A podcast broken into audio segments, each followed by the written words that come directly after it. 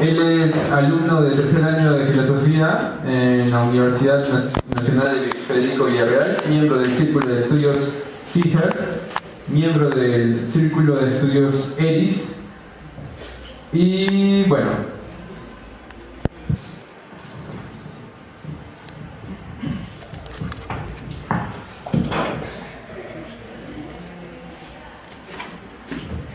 Bien, ante todo, buenas tardes. Este, voy a tratar un tema eh, un poco, poco, extraño por el hecho de que, eh, bueno, este, voy a tratar eh, en este caso de no cuantizar los sentimientos ni las emociones, porque bueno, creo que ese es un trabajo que le compete a la ciencia. En cambio, voy a tratar de mirar este, una problemática con respecto a la con respecto este, a, a, unas incongruencias que hay en, cuanto a la dimensión sentimental que compete a la hermenéutica y, y la ciencia. Eh, básicamente, eh, la dimensión sentimental es una de las más importantes en la experiencia de verdad. Eh, con ello se refiere Heidegger, eh, este, perdón, Heidegger y Gadamer, con respecto a al ser humano, cuando habla sobre lo que es, sobre su vida, etc., eh, él, plantea, él plantea al hombre como una especie de, suma de dimensiones, ¿no? en, en, el sentido de que todas están concatenadas, todas están relacionadas este, unas con otras. El hombre no es solamente pues, este, materia, no tiene otra cosa, no tiene su vida, es, es algo más que solamente eso. ¿no? Eh, en este caso, él, este, mejor dicho, Gadamer, ve que la, la dimensión sentimental eh, tiene una repercusión en, a la hora de, este, acercarnos a la verdad. El, eso es lo que él llama la experiencia de verdad. En la experiencia de verdad, cuando es cuando, eh, cuando por ejemplo, este, no, no, no experimentes la verdad, no, no es que sea verdadero, porque tal vez te estés equivocando, pero es un nombre con el cual se le puede denominar a dicha experiencia. Eh, bien, dentro de esa experiencia se encuentra la dimensión sentimental. Y bueno, pues básicamente lo que quiero hacer en, este, en esta ponencia es este, ver si se pueden este, fusionar ¿no? la hermenéutica y la ciencia, porque bueno, pues este, la hermenéutica pareciera ¿no? que tira para un lado más, este, obviamente parece que tira para un lado más este, ilógico, como, como dice Bunge, ¿no? Pues que, ¿qué sentido tendría el, leer a Heidegger, a Gadamer, si, si está loco, pues ¿qué, qué, tenido, qué sentido tiene, no? Eh, él no lo explica, ¿no? lo explica muy bien, simplemente dice que son macanerías que, bueno, no tienen ningún sentido y que, bueno, pues mejor, este, mejor que no lo lean, no, no lo escriban porque es dañino incluso, ¿no? Eh, es un tema interesante para mí porque, bueno, pues Heidegger, este, Gadamer y, bueno, incluso filósofos como Hegel, ¿no? Son, eh, repercuten en mi carrera, o sea, son, son gente que importa en mi carrera, ¿no? O sea, tú, tú aquí, bueno, y te vas a meter con ellos, te, te vas a tener que meter con toda la comunidad filosófica. Eh, eso, es un, eso, es algo por la cual este, estoy tratando de, ver, ni, ni, para, ni, ni, para Bunge, ni para, ni para Gadamer, ni para Heidegger. Eh, vamos a ver este, eh, si en realidad puede funcionar una, una, hermenéutica de la ciencia. Si es que puede ir, eh, bueno, en buena hora, ¿no? si es que no, pues sería cuestión ya de replantear la mitad del, de toda la historia de la filosofía, porque bueno, prácticamente toda la mitad de la historia de la filosofía para los cientificistas, para los epistemólogos, no sirve, ¿no? Eh, y bueno, eso tendríamos que cambiar, ¿no? Este, una, nueva, una nueva manera de hacer eh, filosofía, como dice Bunge, comenzar a cientificarla. Yo creo que yo, estoy en parte de acuerdo, de acuerdo pero eh, no bajo sus propios términos, ¿no? Porque no me explica cómo lo debo hacer. Bien, este, vamos a comenzar eh, con ella, con la dimensión sentimental, a la hora de hacer una interpretación sobre un acontecimiento, obra de arte, sobre algo bello, etc. Nuestros sentimientos y emociones intervienen aportando, complementando las experiencias de verdad. Como cuando, por ejemplo, experimentamos el arte. Debido a que ésta nos revuelve los sentimientos, esta representa una dimensión más de la experiencia de verdad, ya que ésta la afecta En este sentido, estamos hablando pues que obviamente los cientificistas tienden a tender, a, tienden a decir que una obra de arte no sirve para nada, ¿no? sino que es meramente este, objetiva, meramente subjetiva, perdón, o sea que, no importa, pues, o sea, a ti te gusta esta película, qué bien, pues, a mí no me interesa. A mí no me interesa porque ese es subjetivo, es, así que cada uno va por su lado, ¿está bien? ¿Les parece eso? Eh, porque el arte pues, es algo insignificante. Yo también este, he comenzado con ese tipo de creencias, ese tipo de interpretaciones, pero leyendo un poco más a Gadamer, me doy cuenta por qué tiene ese pensamiento, ¿no? En el sentido de que la interpretación que nosotros le damos no tiene por qué ser subjetiva, porque yo estoy dando argumentaciones por la cual una obra de arte puede ser catalogada como algo, algo valioso, no solamente para mí, sino para ti también, ¿entiendes? O sea, para ti también puede ser importante. En este sentido, eh, trato de hablar de arte porque, bueno, pues, ¿qué tiene que ver con la ciencia? Eh, el arte, pues prácticamente nada, ¿no? ¿Qué tiene que ver el arte? Si el arte no sirve para nada, pues el arte no, es algo subjetivo que a nadie le importa, ya entonces vamos a tratar eso de ahí porque a la hermenéutica sí le importa. Para la hermenéutica, eh, por así decirlo, todo es. Lo que pasa es que la hermenéutica no hay objetividad ni subjetividad. La hermenéutica solamente hay experiencia de verdad. Hay experiencia de que estamos ahí, tal vez entrando o no entrando la verdad, pero está ahí, está ahí. Eso es lo que trata de decir con la experiencia de verdad eh, este, eh, tal vez no lo ha entendido el señor Bunge, ¿no? Bueno, pues ¿cómo, cómo lo entiendes? Si parece que no lo ha leído. Bien, ahora, ¿qué es lo que sucede con los productos de la ciencia y no del arte? Mi intención con este trabajo es encontrar dónde se encuentra la dimensión sentimental en la hermenéutica, ya no del arte, sino de la ciencia.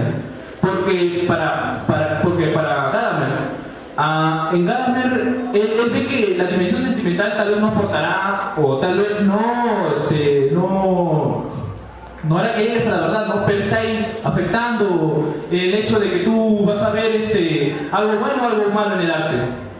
¿A eso, qué, quiero, a eso qué, qué es lo que trato de decir? Que cuando tú estás haciendo ciencia, en teoría deberías de sentir si tu teoría está yendo o no está, no está yendo. Deberías de tener la facultad sentimental, le diría emocional, para ser un poco más, este, más objetivo, ¿no? Pero le llamo sentimental porque, bueno, este, estamos hablando del ser humano, ¿no? Y el ser, humano es el único que hace ciencia, ¿no? Eh, por ahora, ¿no? Tal vez algo más, pero lo importante es que eh, está ahí, ¿no? Está ahí eh, a la hora de hacer ciencia y a la hora de hacer arte. Bien, ¿qué es lo que pasa con, con el arte y con la ciencia? Entonces se encuentra la dimensión sentimental en la ciencia. ¿Acaso la ciencia está en incongruencia con la hermenéutica y por ello lo que ella produce no nos provoca ninguna alteración en nuestras emociones y sentimientos al contemplarlo y producirla? Si no ese es el caso, entonces, ¿dónde se encuentra la dimensión sentimental al relacionarnos con las fórmulas matemáticas o las teorías científicas que parecen a simple vista carentes de producir emociones?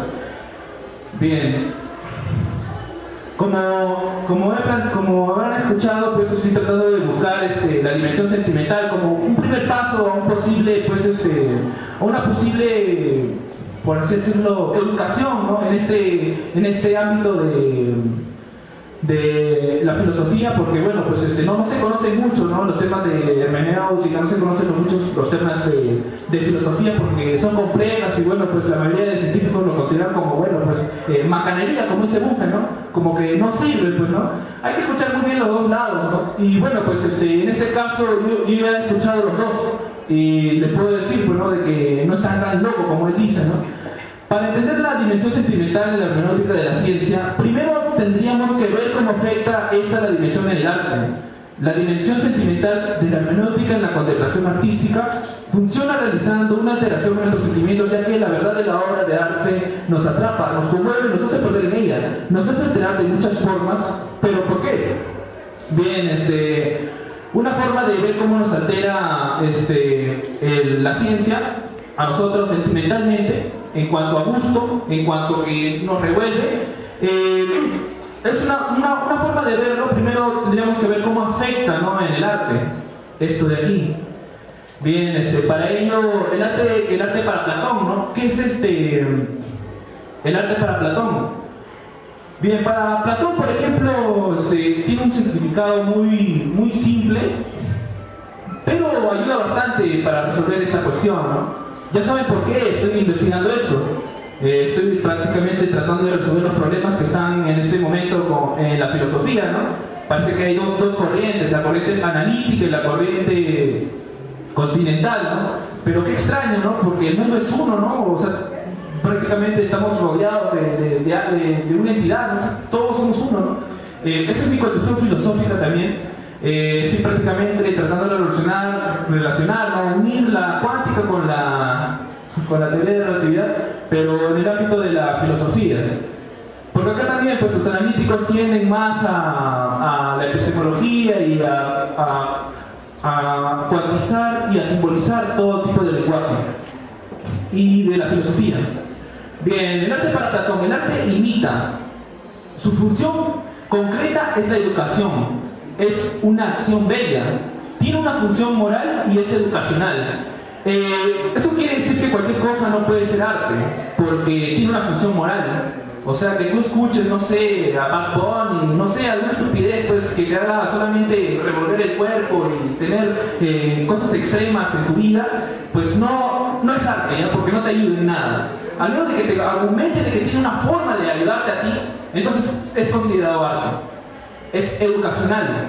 Eh, te, te, ayuda a formar a la persona. Es bella.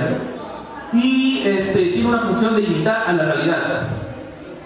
Se supone que de alguna forma el arte debería de hacerte ver pues, algo más real, ¿no? Hacerte abrir los ojos. Es útil, es verdadera, eh, la belleza, ¿no? Ese es el arte para Platón. Y la belleza es este, esto de acá. Es útil, es verdadera y auténtica, es placentera, porque todo lo que da placer no necesariamente es bueno. Hay cosas que son placenteras, pero bueno, te hacen daño, ¿no? No sé, las drogas. Poseen una función estética y práctica eh, la, y es armoniosa y ordenada.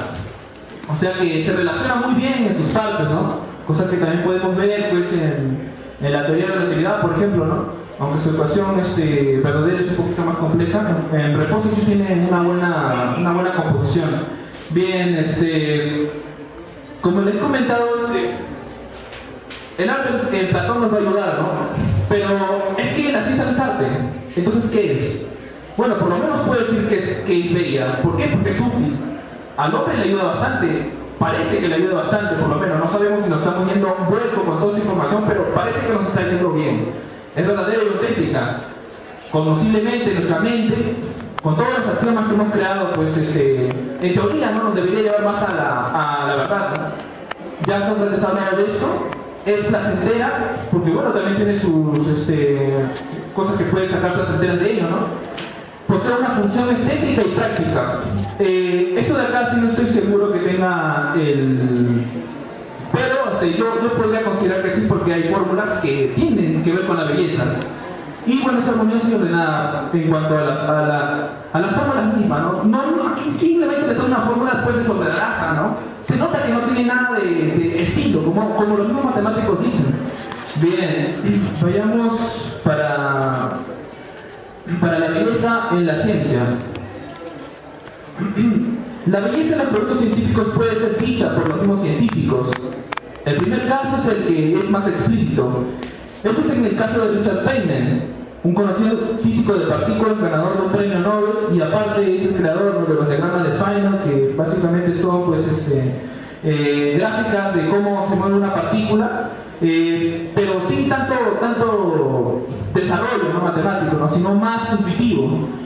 Ahí es cuando le digo que entra el genio de, de, el arte, ¿no? el arte de hacer ciencia.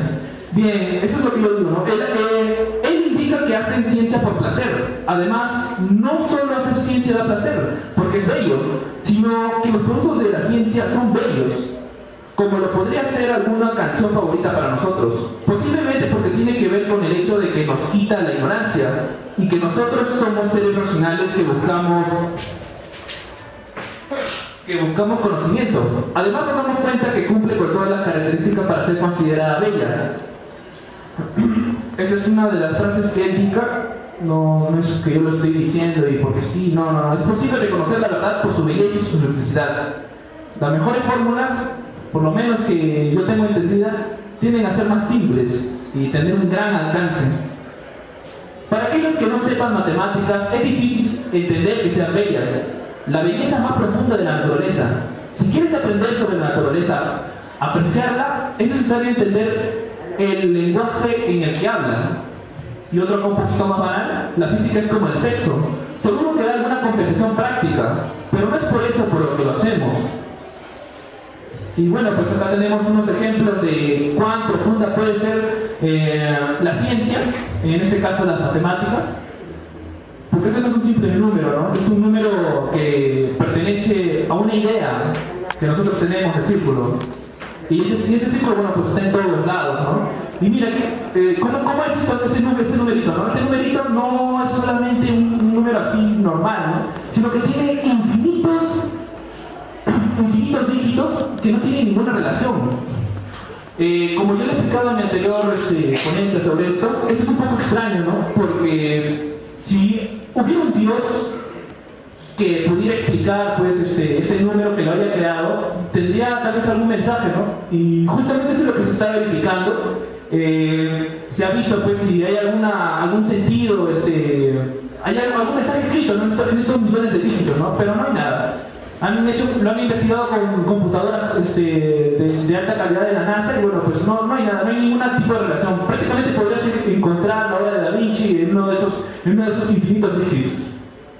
Bien, el otro es esto de acá. Esto de acá es literalmente considerado la ecuación más bella de las matemáticas, porque se encuentran los números más extraños de todos.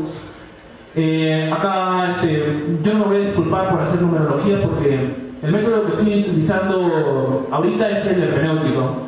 No estoy utilizando el método científico para lo que estoy haciendo, pero creo que tiene, tiene que ver con lo que hablo, ¿no? Cuando, respeto, cuando, cuando digo ¿no? que lo bello pues, es simple y ordenado, armonioso, ¿no?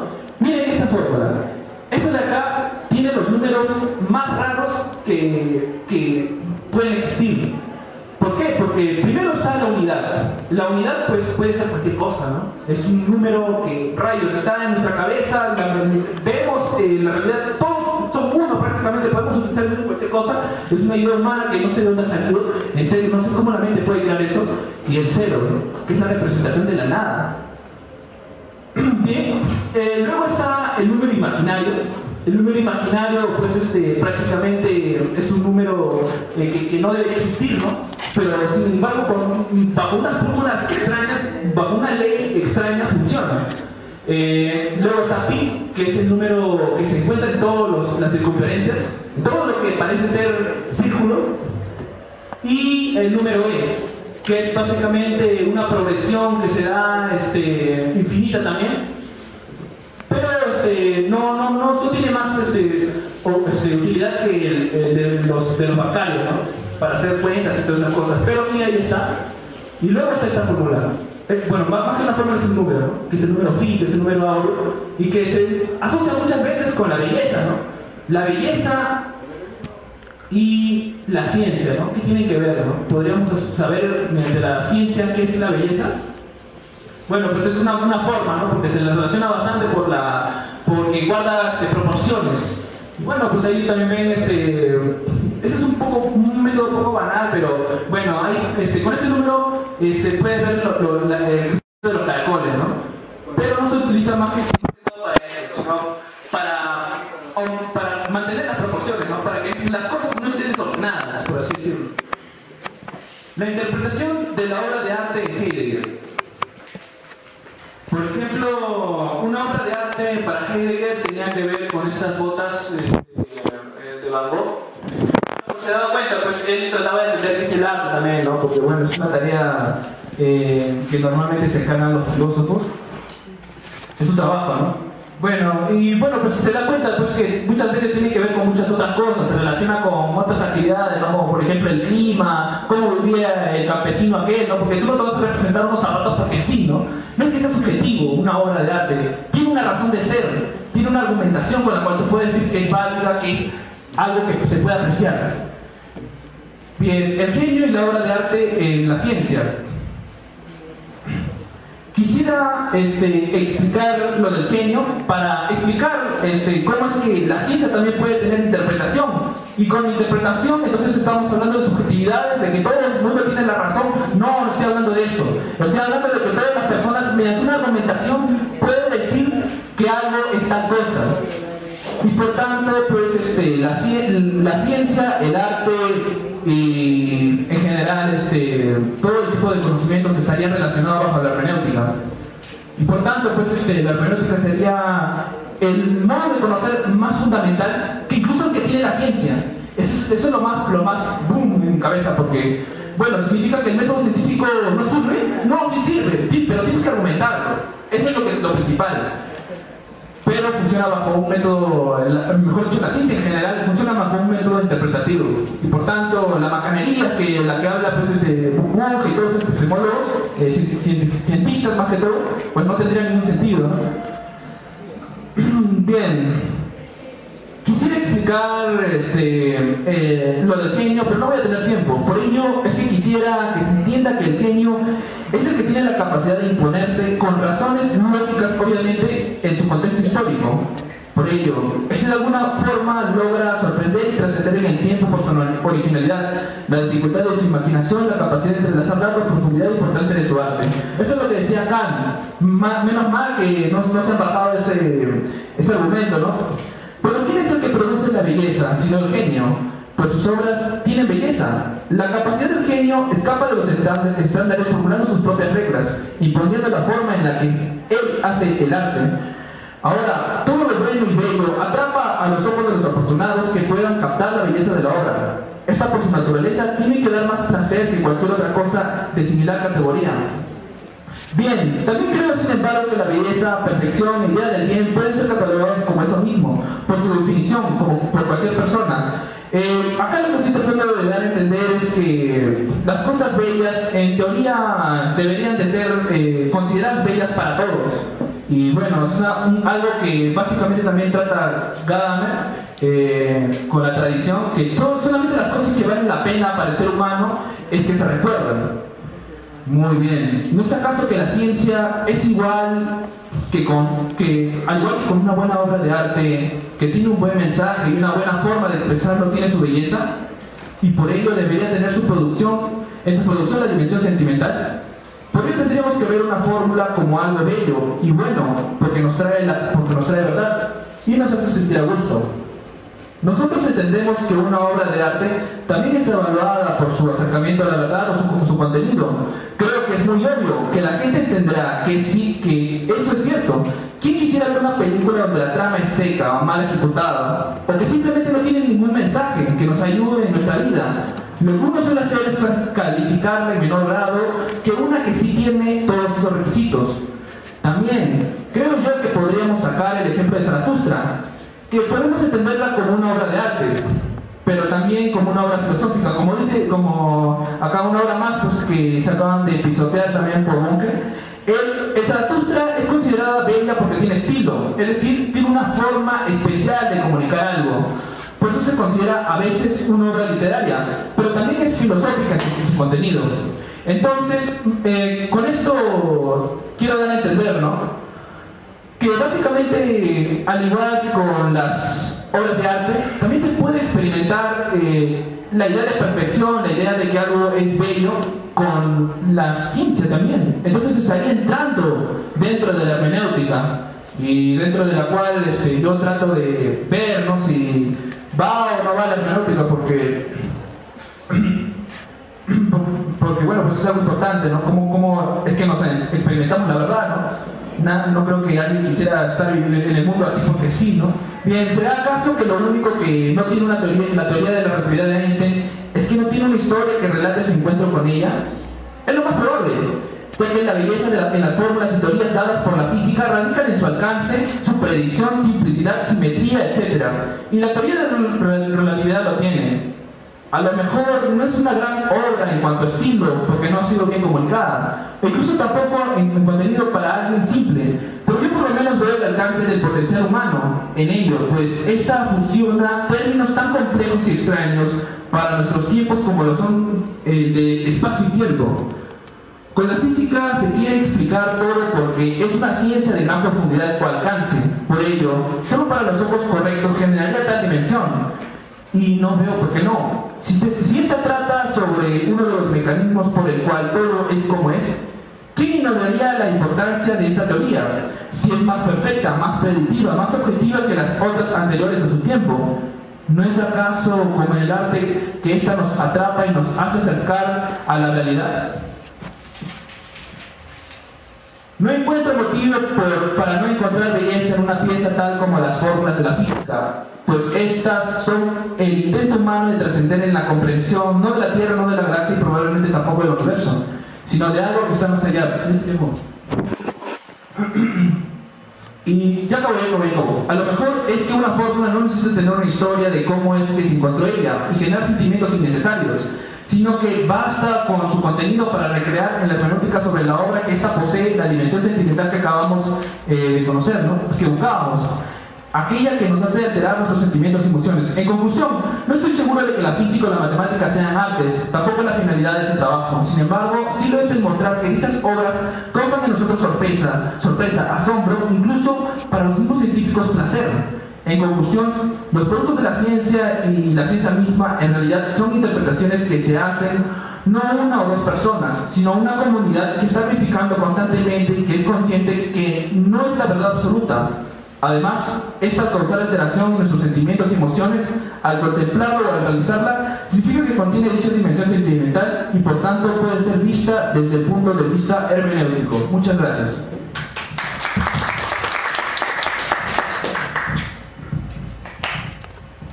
Agradecemos al específico compañero y bueno, presentando al último